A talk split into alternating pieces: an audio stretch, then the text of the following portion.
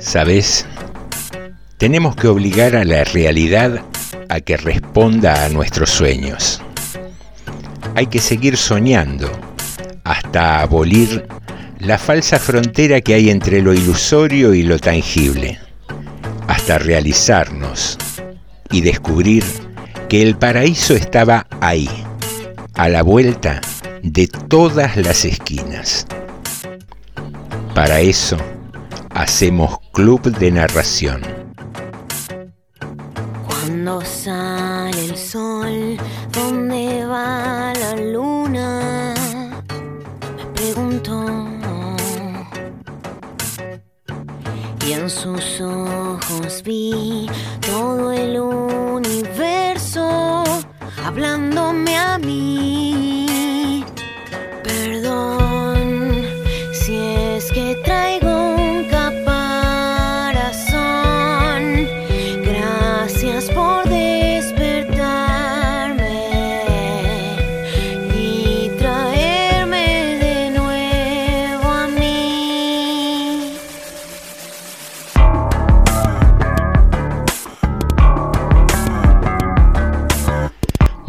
Pero muy buenas noches. Bienvenidas y bienvenidos al episodio número 13 del Club de Narración. Siempre aquí en FM 89.5, la radio municipal de General Rodríguez, lugar donde nos encontramos cada lunes pasadas las 22. Episodio número 13, te decíamos hoy que es 7 de junio, 7 del 6, que suma 13 y es una coincidencia numérica que nos demuestra que la numerología está siempre presente en nuestras vidas, particularmente los lunes. No sé por qué, pero me gustó esa frase para decirla. Te podés encontrar con nosotros no solo aquí los lunes en Radio Municipal, sino también a través de nuestras redes sociales, que son Facebook e Instagram Allí nos buscas con el usuario Club de Narración y también puedes hacerlo con el mismo usuario en la plataforma de Spotify, donde vas a encontrar este y los programas anteriores para que puedas escucharlos o reescucharlos las veces eh, que te resulte cómodo y tengas ganas. 7 del 6 decíamos ya adentrados en el mes de junio para completar la primera mitad del año y celebrando el día de hoy, el Día del Periodista, de modo que saludamos a todos aquellos que ejercen dicha profesión, ya sea por haber obtenido su título o eh, a la vieja usanza, ¿no? que era un oficio prácticamente ser periodista. Hoy es, hay más licenciados en ciencias de la comunicación porque los tiempos van cambiando. Y a propósito de periodismo, el viernes escuché en el programa de Tenenbaum una entrevista que le hizo a Pepe Mujica y no, buscala porque es muy interesante. El programa de Tenenbaum se llama Ahora quién podrá ayudarnos y es maravillosa la filosofía de vida de Mujica y la lucidez con que analiza la realidad política de América Latina. Mm, Decía que estos cambios que hubo de centro izquierda a centro derecha o de izquierda a derecha y viceversa, eh, últimamente, en los últimos años, en distintos países, eh, como sucedió con nuestro país mismo, ¿no? Eh, tienen que ver eh, no con que la gente repentinamente se vuelva de derecha o de izquierda o más socialista o menos socialista, eh, sino que tiene que ver con que la gente vota a partir de un enojo con la gestión anterior, dejando de lado u olvidando cualquier convicción ideológica y llevándolo a, un, a, una conclusión simple, se vota eh, de acuerdo a cómo me fue, a la bronca que tengo. Y, abriendo otra ventanita, eso está directamente ligado a la insatisfacción que tenemos porque como la distribución de la riqueza eh, no es buena, no es equitativa, está muy concentrada, la mayoría de la gente está bombardeada por una sociedad de consumo y no puede cumplir con esas exigencias que nos imponen, porque a ciencia cierta no sabemos si realmente necesitamos todo aquello que deseamos tener. Hay muchas cosas que las deseamos simplemente porque eh, se deben tener o porque alguien las tiene o porque dan cierto estatus, pero estaría bueno pararse y preguntarse si son necesarias. Y, esta mala distribución de la riqueza eh, muchas veces está apoyada ¿no? por los medios de, comunicación. Acá no, no quiero caer en la simpleza de decir que porque algunos acumulan mucho, los otros tienen poco. Eh, sí es una cuestión de sentido común. Digamos, si hay una sola torta y yo me agarro la mitad, el resto se tiene que repartir la mitad que queda. Pero a lo que iba es cómo determinados estratos sociales tienen mejor prensa que otros.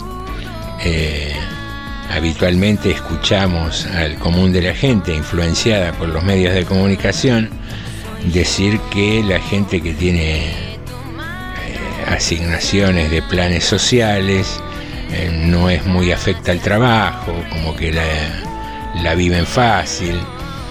Yo diría, ¿por qué no prueban, no? Aquellos que opinan de esa manera, eh, vivir en una casilla, hacinado, cinco, siete personas, no tener un empleo fijo, no tener una obra social. Y no es algo que mágicamente se pide y se tiene. Y sí tienen muy buena prensa, por decirlo de algún modo, los empresarios que son esos señores que vienen a salvarnos la vida porque crean fuentes de trabajo. Explicado así, digamos. Cuando, si pensamos un poquito, no lo hacen porque son una fundación que quiere ayudar a la gente. El trabajo asalariado es un costo más dentro de un proceso de producción destinado a obtener rentas. Entonces, eh, digamos, si yo fabrico chorizos, no puedo yo solo ir, comprar la tripa, comprar el cerdo, rellenarlos, distribuirlo, manejar el camión y repartirlo. Entonces necesito para poder ganar más, porque vendo más, alguien que me ayude. Y ahí nace el empleo. No nace de que soy generoso. Nace de una mayor ambición. Que después eso reditúa en un beneficio, para alguien que obtiene un trabajo, seguro. Pero no le hagamos más prensa a unos en contra de otros. Y a partir de ahí se nos ocurrió preguntar y preguntarnos, vos, yo, ella, ¿qué es lo que hacemos a diario para que la distribución de la riqueza no sea tan injusta? para que la desigualdad no esté tan presente. ¿Hacemos algo o solo nos quejamos? Una buena pregunta para este lunes 7 de junio, una pregunta, ¿por qué no?, con algún tinte periodístico, y, y que nos deja, ¿no?, un poquito, y que es un poco el objetivo también, ¿no?, revisar nuestra conducta colectiva, nuestra conducta social, si solo nos quedamos en la queja, si solo nos quedamos en el decir que somos las víctimas de este sistema, cuando sabemos que hay gente que la pasa mucho peor que uno. Pero bueno, tarea para pensar un rato y mientras tanto te digo de manera formal o informal, amistosa o señorial, bienvenidas y bienvenidos al Club de Narración.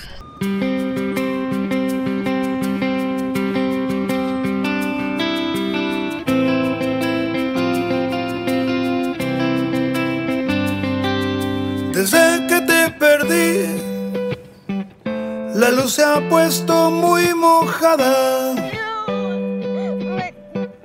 Mirada triste está.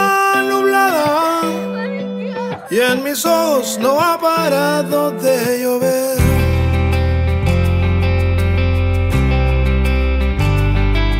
Solo ya sin ti me tienes como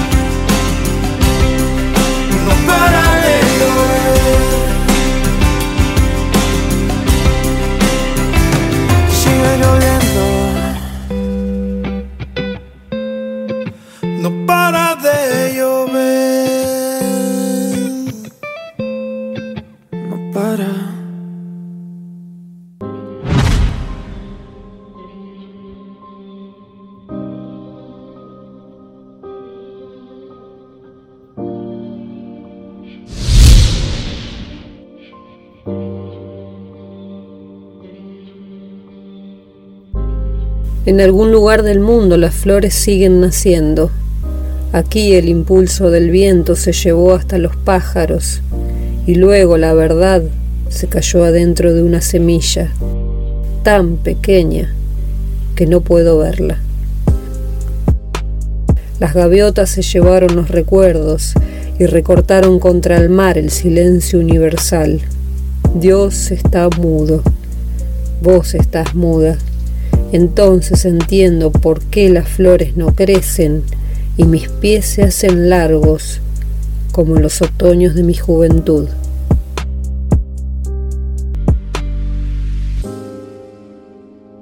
Otoños.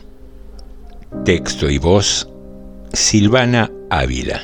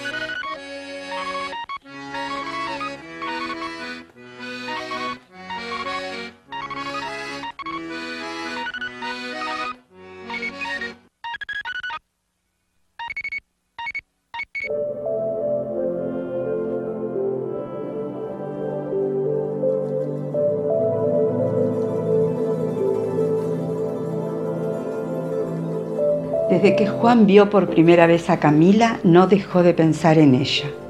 Pero no sabía cómo hablarle. Cada vez que quería decirle algo se quedaba sin palabras. Además de su timidez, lo separaba de ella un río.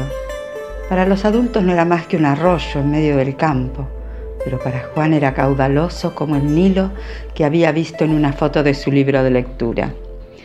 Le habló a Palito de sus dudas, el perro negro y escuálido. Solo lo miró de reojo y siguió caminando a su lado.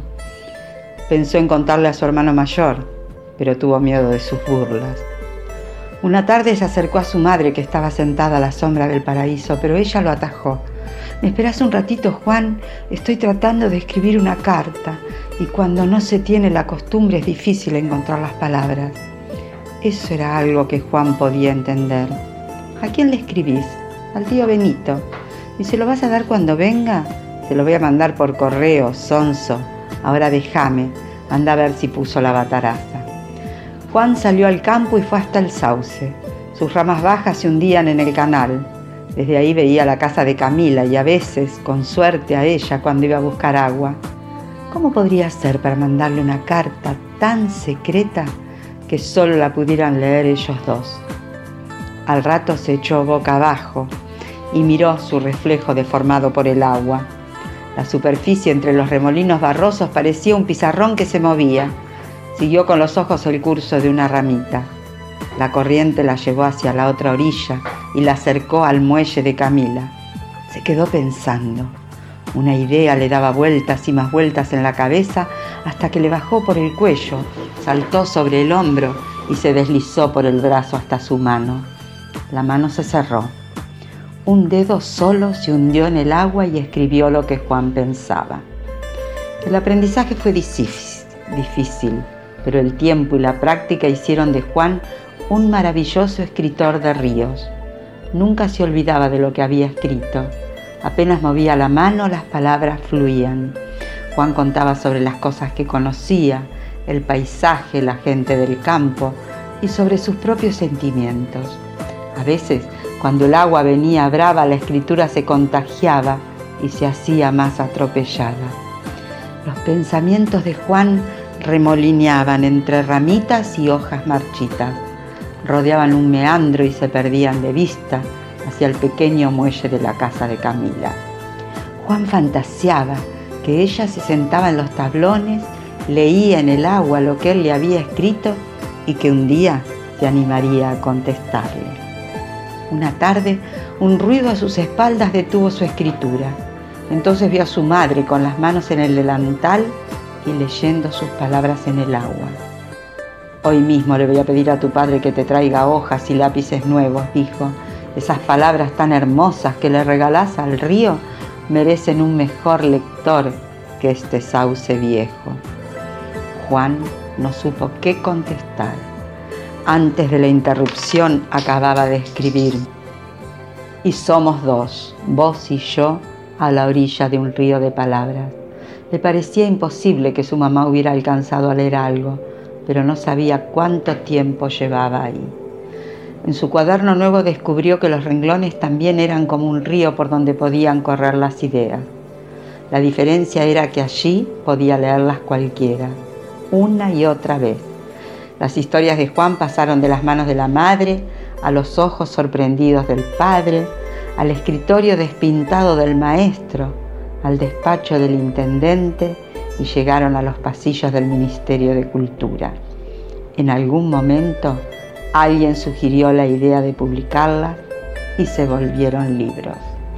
Las historias arrastraron a Juan y lo sentaron al cabo de un tiempo frente a una pila de ejemplares con olor a pegamento en medio de una presentación en Buenos Aires.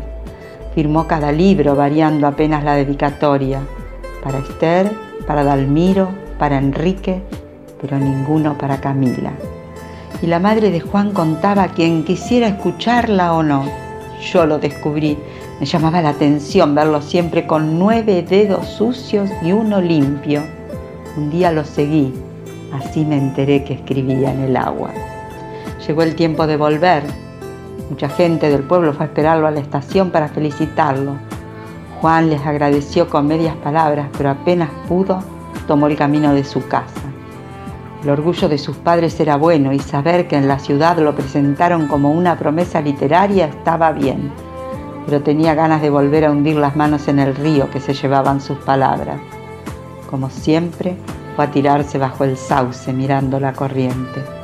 Tardó un rato en alzar la vista y mirar hacia el muelle. No había nadie. Sintió un dolorcito en el pecho, trató de no darle importancia. Después de todo, lo único que él había hecho era mover el agua con un dedo. Juan se quedó sentado un rato largo mirando la corriente, hasta que detrás de él alguien dijo, quiero pedirte un favor. Al principio no supo si darse vuelta o tirarse de cabeza al agua, porque reconoció la voz de Camila. Se secó los ojos con la manga, tomó aire como pudo y giró. Camila puso entre ellos un frasco grande, lleno hasta arriba con agua de río. Acá te traje tus cartas, le dijo. Ahora me gustaría que las escribieras de nuevo en papel para poder leerlas muchas veces. Y le sonrió.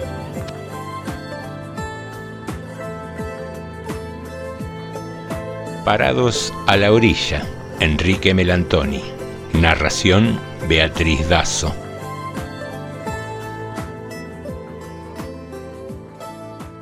Soy mi propia religión, mi soberano, yo me enseño.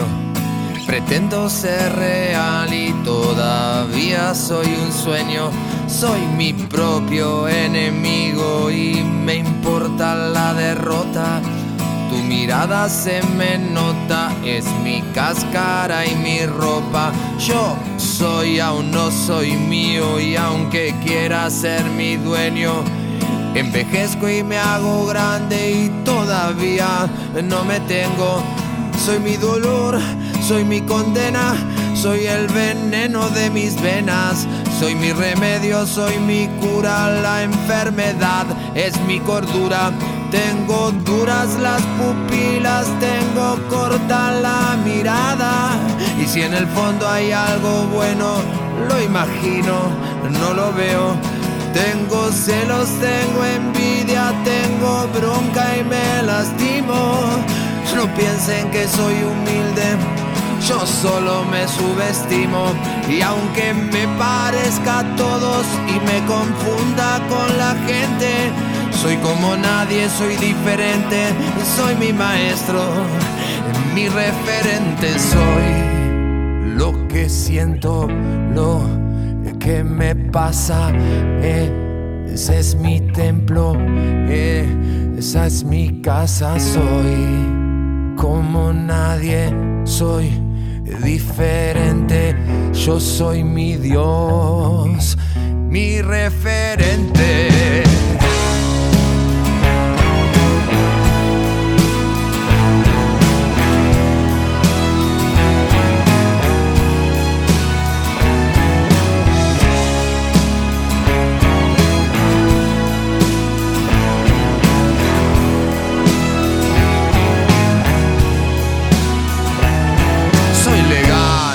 Clandestino, un cordero y un asesino.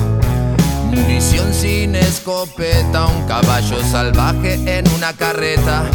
Soy leal, soy celoso, tengo códigos como un mafioso.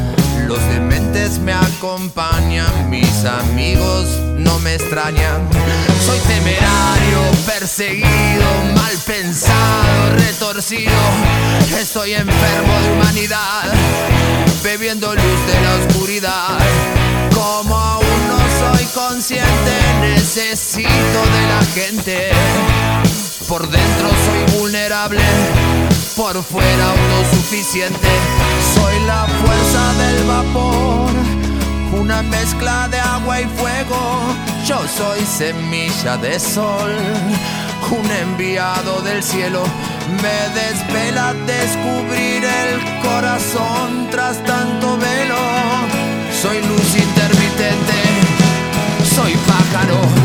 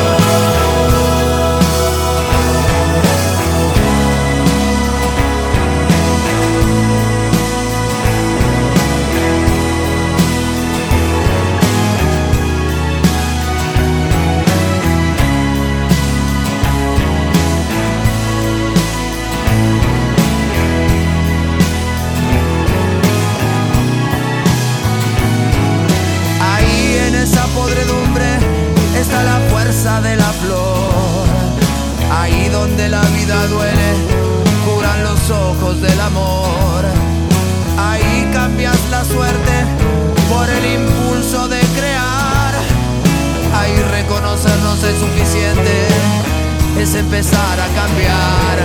Ahí en esa podredumbre se encuentra el compost de mi flor. Ahí donde la vida duele,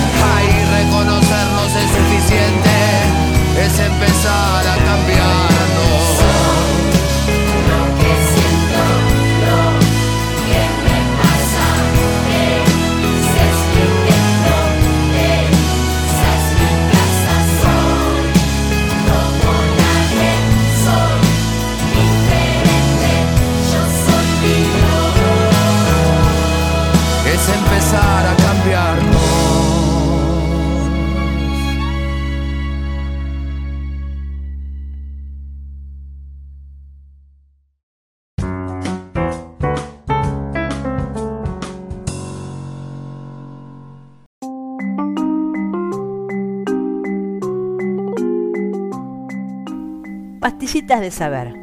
Hoy, el extraño caso de la palabra murciélago.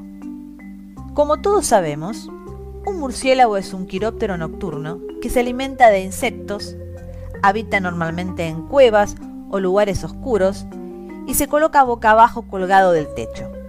Es muy común que aparezcan en películas de terror y se le ha relacionado frecuentemente con el mito del vampirismo.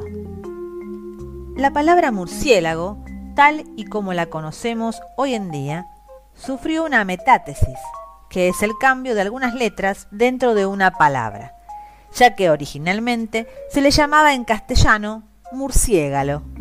Esta forma es actualmente correcta y está recogida en el diccionario de la Real Academia Española, aunque cabe destacar que está marcada como un uso vulgar. Para encontrar el significado y origen etimológico de murciégalo, hemos de acudir al latín, y está compuesto por las palabras mus, que quiere decir literalmente ratón. En castellano lo transformamos en mur, y caeculus, cuyo significado es ciego. Por lo tanto, un murciélago era para los antiguos romanos un ratón ciego. Hasta la próxima pastillita de saber de correctores en la red.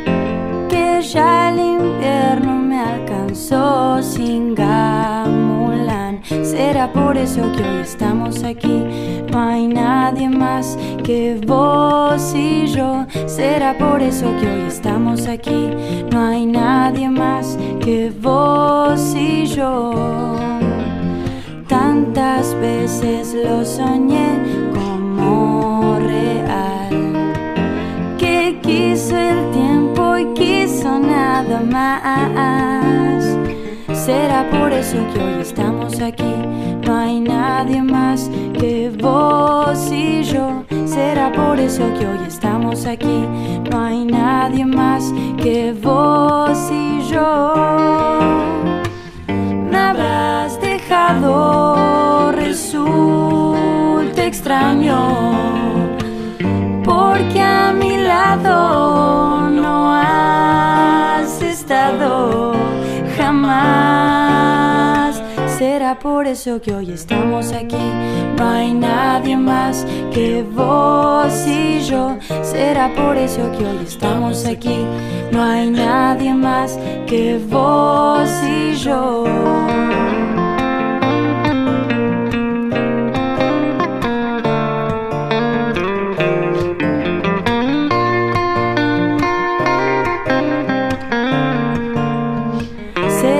Eso que hoy estamos aquí. No hay nadie más que vos y yo. Será por eso que hoy estamos aquí. No hay nadie más que vos y yo. Oh, yeah.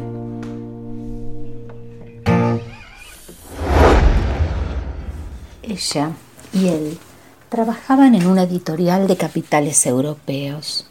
A la hora del almuerzo, ella y él quedaban solos. Los otros correctores, las tipeadoras, las mujeres de dedos velocísimos de la oficina de cobranzas, las secretarias de los gerentes, salían a ocupar sus mesas en los bodegones que abundaban por los alrededores de la empresa y, sentados, pedían ligeras ensaladas y Coca-Cola.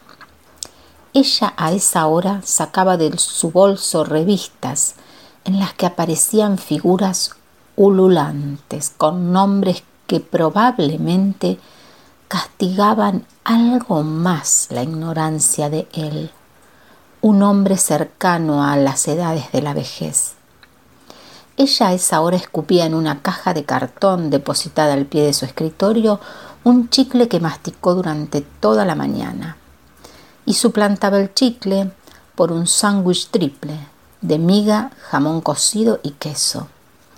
También cruzaba las piernas y un zapato se balanceaba en la punta del pie de la pierna cruzada sobre la otra. Ese viernes ella llevaba puesto auriculares.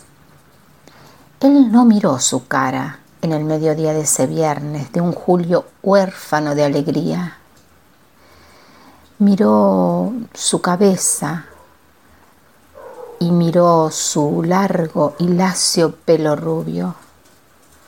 Dejó de suprimir gerundios aborrecibles en el original de una novela que llevaba vendidos 15.000 ejemplares de su primera edición. Y caminó hasta el escritorio de ella. Cuando llegó al escritorio de ella, miró por encima de la cabeza de ella. Miró el cielo de ese mediodía de viernes.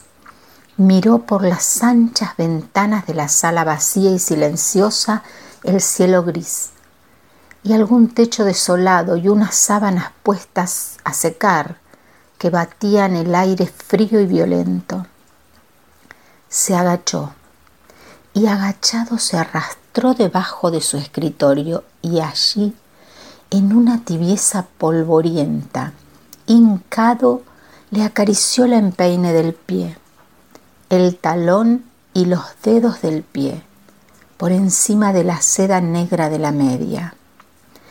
Ese ablandamiento de una elasticidad tensa y fría duró lo que ella quiso que durase la calzó y después se puso de pie y frente a ella le preguntó en voz baja si la había molestado.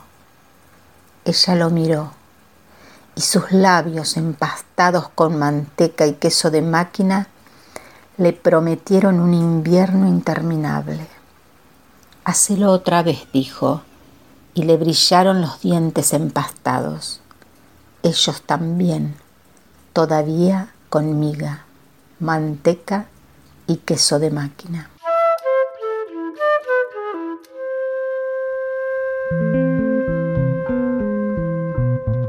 El corrector, Andrés Rivera. Voz, Marisa Moyano. Estás escuchando Club de Narración.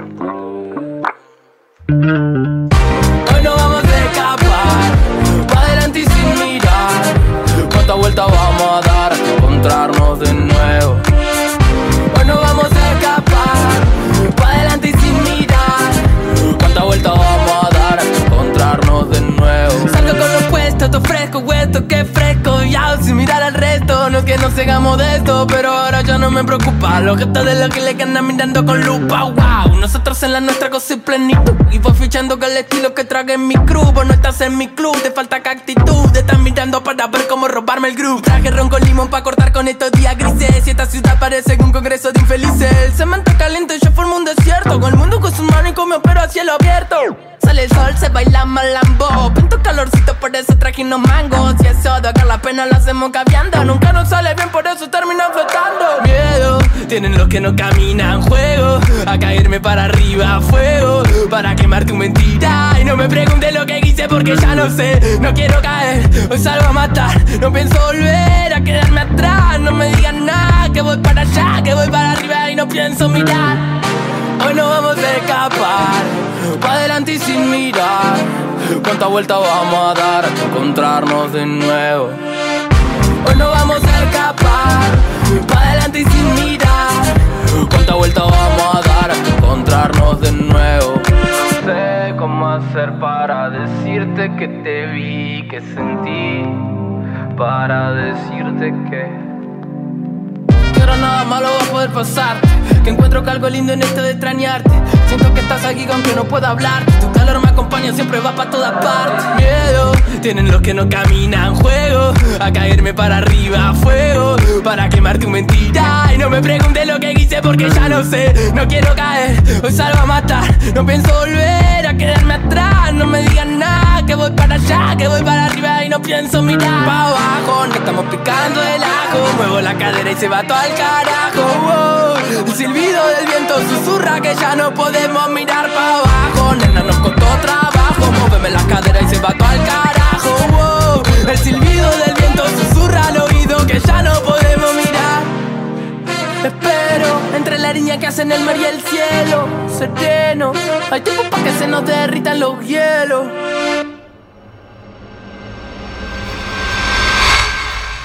Necesito estar en silencio, en medio del silencio de la noche, para poder pensar en ese otro silencio que primero fue un crujir y ahora se resquebraja. Lo oculto abandona su exilio, la luz filtra la roca, remonta muros, ilumina la penumbra del corazón, suelta a sus pájaros con el miedo atado a sus alas.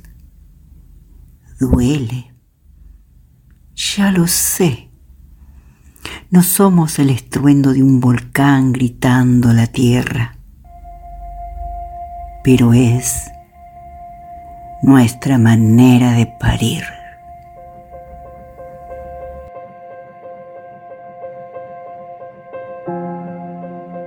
Preludio.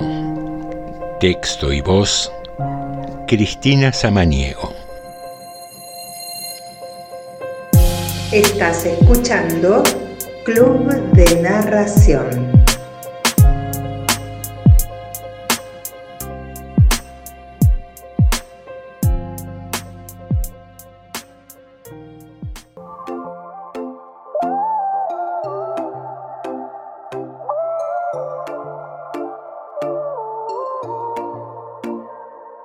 Tu familia no me quiere, dicen que soy lo peor, que estar conmigo es un error y mi amor no te conviene. Te acusan de ser mujeriego, pero yo no lo veo así. En un abrazo descubrí lo que mis labios no dijeron. Te estás enamorando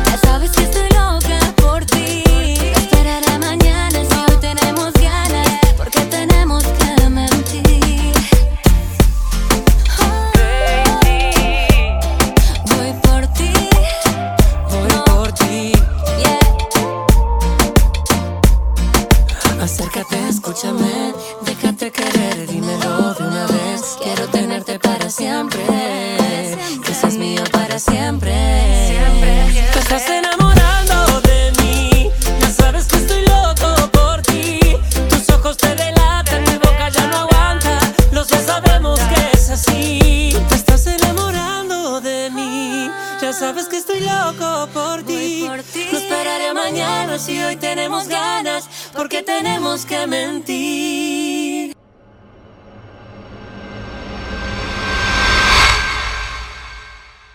De cuarto hasta séptimo grado, estuve enamorado de una chica de pelo muy largo. Se llamaba Silvina y se sentaba siempre en la primera fila de bancos, porque era un poco corta de vista. No era la chica más inteligente del curso, tampoco era la más linda. Silvina era rara, un tanto extraña y usaba el pelo suelto y lo tenía tan largo que casi le llegaba a la cintura. Las mañanas de viento lo llevaba recogido, pero el resto del tiempo su cabellera caía lisa sobre sus hombros y terminaba con un corte perfecto a la altura del cinto del guardapolvo, como si la peluquera que lo cortaba hubiera usado una regla. El pelo de Silvina era perfecto y en el curso nadie más que yo estaba enamorado de ella. Hasta que un día Silvina llegó a clase rapada a cero. Una pelusa dura de no más de medio centímetro de alto se erizaba sobre su cuero cabelludo. Silvina entró a la escuela con la cabeza descubierta y recién se calzó un sombrero cuando estuvo segura de que todos ya la habíamos visto y de que el comentario ya había recorrido los dos patios, el de varones y el de nenas, y los pasillos, y las aulas, y la cocina donde las maestras y las porteras tomaban café o fumaban en los recreos.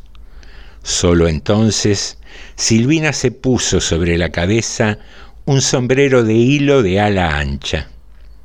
No parecía estar avergonzada de haber perdido su pelo, al contrario, Silvina parecía orgullosa de ya no tenerlo. Mantenía la frente alta y miraba directamente a los ojos, desafiante a quien se animara a enfrentarla. Eso sirvió para que nadie le hiciera preguntas y para que yo me enamorara aún más de ella. A partir de ese día empecé a soñar que la cabeza pinchuda de Silvina me recorría la piel. Sentía oleadas de vibraciones y el cuerpo se me llenaba de calores. Soñaba que un montón de cabellos rubios y desordenados se colaban por entre mis sábanas, que me atrapaban y me aturdían.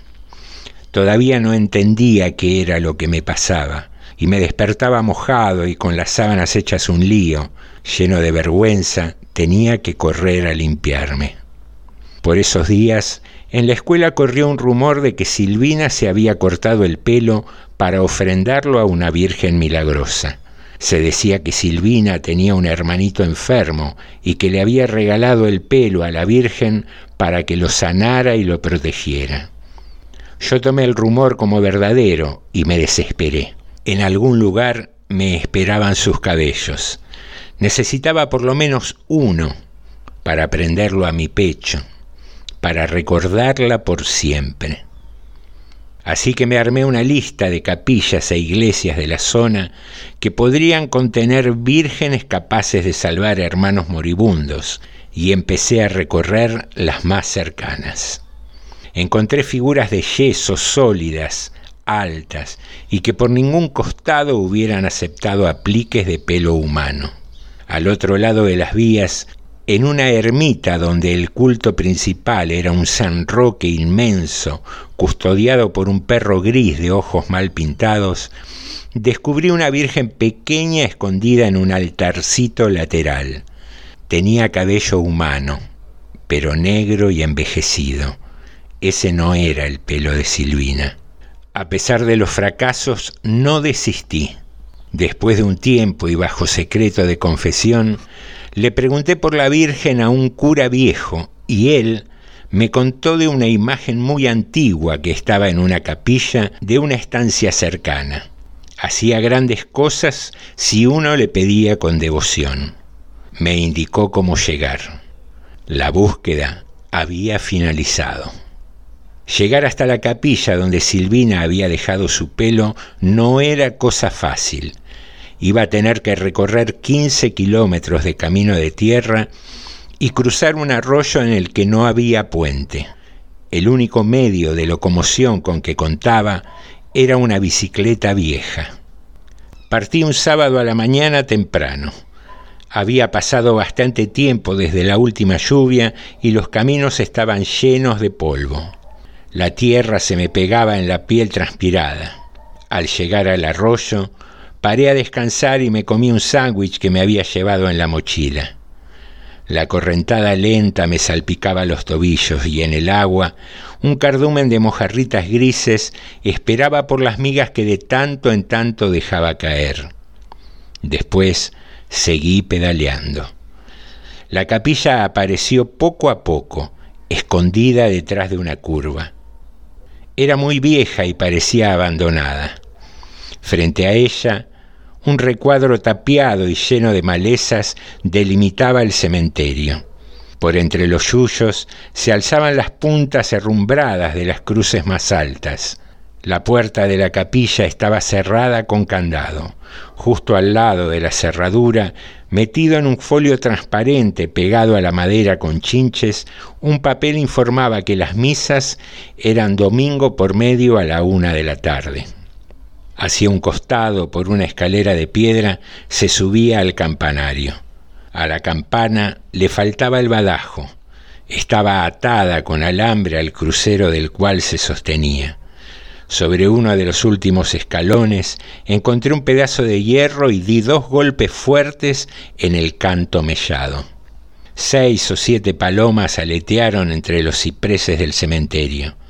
Los sobrevolaron armando un círculo en el cielo, y después de un rato volvieron a posarse sobre las tumbas. Después regresó el eco y todo volvió al silencio. Estaba a punto de robar una cruz del cementerio para forzar con ella la puerta, cuando por el camino apareció una vieja secándose las manos con el delantal. ¿Usted tocó la campana? me preguntó. Respondí que sí, y que venía a ver a la Virgen. La vieja sonrió. Linda la devoción de alguien tan niño, susurró mientras hurgaba los bolsillos de su vestido. Encontró la llave, sacó el candado y abrió las puertas de la capilla de par en par. Cuando se vaya, toque de nuevo y yo vengo a cerrar, dijo antes de dejarme solo frente a la oscuridad fresca. La Virgencita estaba en el fondo, en una casilla de vidrio. Era una virgen morena, bajita, de cara muy dulce. En los brazos tenía un niño Jesús sin corona, caído un poco hacia atrás. La cabeza de la Virgen estaba cubierta con una mantilla blanca. Abrí con cuidado la puerta de la casilla. Encasquetada sobre el velo, fijándolo, descansaba una pequeña corona plateada. Miré hacia atrás para comprobar que no hubiera nadie. Saqué la corona y la dejé a los pies de la Virgen. Después, lento, muy lento, levanté el velo. Alguien había hecho un nudo con un piolín en medio del manojo de pelo rubio. El nudo formaba la raya en el peinado de la Virgen. Cada mitad de pelo caía hacia uno de los costados, como un manto suave que enmarcaba la cara de arcilla y se extendía sobre el vestido de tafetán celeste. Una tachuela escondida aseguraba el cabello a la cabeza de la Virgen. Acaricié temblando ese pelo brillante. Lo acaricié de nuevo. Sentí que iba a morir de placer. Un ruido me arrancó del éxtasis. Me volví. La capilla seguía vacía. Desde el púlpito adosado a la pared, dos angelitos cachetudos me miraban con ojos ciegos. Me quedé muy quieto. Esperé un minuto largo y el sonido no se repitió. Habrá sido una rata, pensé, y rápido de mi bolsillo saqué la tijera. Corté el cabello al ras, junto al nudo y la tachuela, y la Virgen quedó pelada. Volví a acomodar la mantilla sobre su cabeza, la dejé caída un poco hacia adelante para que nadie notara la falta y apoyé la corona diminuta tal como la había encontrado. Cerré la casilla de vidrio, me persigné y corrí hacia afuera. Antes de montar la bicicleta, hice sonar la campana un par de veces y desaparecí a toda velocidad por el camino. Llegué a casa a la tardecita, justo cuando mi mamá empezaba a preocuparse. Esa noche en mi cama me metí el montón de pelos adentro del calzoncillo. Sentí como me cosquillaban en la entrepierna y cómo se escurrían hacia mi ingle. Entonces el pelo terminó rodeándome y me dormí así, humedecido y perfecto. Pasó el domingo y no veía la hora de que llegara el lunes para ir a la escuela y ver a Silvina. Pero el lunes Silvina faltó a clases. Silvina no ha venido a la escuela, dijo la maestra con cara apesadumbrada, porque ayer falleció su hermanito. El grado la miró en silencio. Yo bajé la cabeza. No tienen de qué preocuparse, siguió. Era un bebé y se ha ido derecho al cielo. Ahora nos cuida desde allá. ¿Por qué se murió el hermanito de Silvina? preguntó alguien desde el fondo del aula. Nació muy enfermo, pero ustedes no piensen en eso. Ustedes son chicos sanos e inteligentes, y ahora me van a mostrar los deberes que hicieron para hoy, contestó la maestra. ¿Pero la Virgen no iba a salvarlo? preguntó alguien más, también desde el fondo. Silvina no le había llevado el pelo de regalo para que la Virgen lo salvara, se sumó otro. La maestra esta vez no supo qué contestar. Se levantaron más manos. Todos, menos yo, tenían preguntas para hacer. La maestra respondió algunas. Al final nos pusimos de pie, nos tomamos de las manos y rezamos un Padre nuestro. Cuando terminamos, yo estaba llorando. Me sequé las lágrimas en secreto con el borde del guardapolvo. Cuando salí del colegio, corrí a casa. Había escondido el pelo en el fondo de mi mesa de luz envuelto en una bolsa de nylon. Agarré el atado y lo puse en mi mochila. Corrí hasta llegar a la plaza. La iglesia tenía las puertas entreabiertas. Me metí en silencio y caminé entre los bancos. A un costado, en un altar lateral, había una virgen de manto blanco y dorado. A sus pies, entre cabitos de velas y un ramillete de flores plásticas, dejé la bolsa de pelo. El sol quemaba cuando salí de la iglesia y el pueblo emergía de la siesta. Frente a la casa velatoria del otro lado de la plaza desierta, se había organizado una procesión de autos. La encabezaba un coche largo que cargaba el cajoncito rodeado de coronas y palmas. Detrás, en otro auto negro, iban los padres de Silvina y una de sus abuelas. Más autos, camionetas y un rastrojero los seguían en fila india. La caravana rodeó lentamente la plaza. Al pasar frente a mí, pude entrever detrás del vidrio del segundo de los coches la cara de Silvina. No lloraba, miraba hacia adelante con ojos duros, parecía enojada. Yo no supe qué hacer y levanté la mano para saludarla. Ella no me vio y el cortejo siguió de largo camino al cementerio.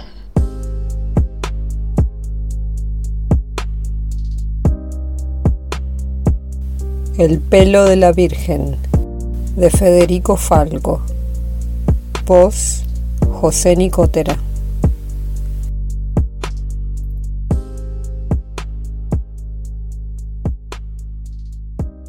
Creo que todos buscamos lo mismo.